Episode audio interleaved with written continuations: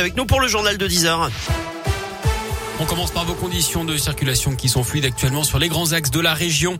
À la une, le coup dur pour vos finances se précise. On savait déjà que les tarifs réglementés du gaz allaient augmenter de plus de 12% à partir de demain. Ce sera la même chose pour l'électricité en début d'année prochaine. C'est ce qu'annonce ce matin la ministre de la Transition écologique, Barbara Pompili. Le premier ministre Jean Castex sera d'ailleurs aux 20h de TF1 ce soir. Il va annoncer des mesures pour faire face à cette flambée des prix. Alors pas forcément une rallonge du chèque énergie ni des coups de pouce fiscaux, plutôt des mécanismes de lissage au niveau de la construction du prix, dit le gouvernement. L'actu, c'est aussi la fin du port du masque obligatoire à l'école primaire lundi prochain dans 47 départements. La liste est publiée ce matin au journal officiel. Chez nous, la Loire, la Haute-Loire, l'Allier, l'Isère et la Saône-et-Loire sont concernés. Là où le taux d'incidence est inférieur à 50 cas pour 100 000 habitants depuis plus de 5 jours. L'élargissement également du pass sanitaire à partir d'aujourd'hui, il sera également demandé pour les 12-17 ans au restaurant, à la piscine, au ciné ou encore dans les trains. Deux tiers d'entre eux sont complètement vaccinés. Le gouvernement qui veut d'ailleurs étendre le recours possible au pass sanitaire jusqu'à l'été prochain pour se donner de la marge face à un éventuel retour en force de l'épidémie. Un avant-projet de loi est en préparation. Il prévoit également le durcissement des sanctions en cas de fraude, jusqu'à 5 ans de prison et 75 000 euros d'amende.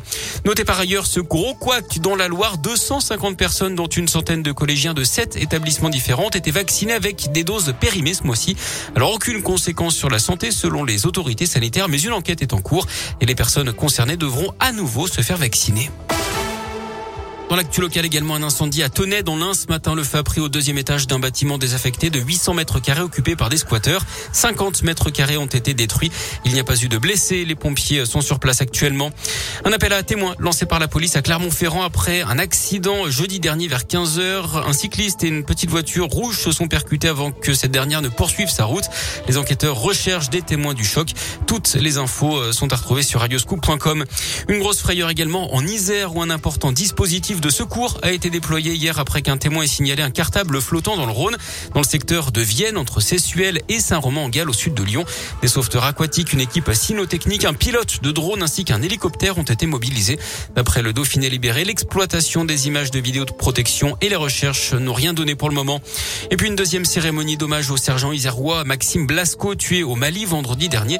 Après l'hommage national aux invalides, hier, la cérémonie aura cette fois lieu au 7e bataillon de chasseurs alpins de Vars en Isère. C'est à partir de 15h.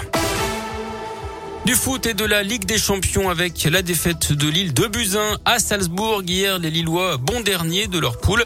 Ce soir, place à la Ligue Europa et à trois jours du derby. Lyon reçoit les Danois de Brondby à 18h45. Monaco se déplace sur le terrain de la Real Sociedad. Et puis enfin, à 21h, Marseille accueillera le club turc du Galatasaray.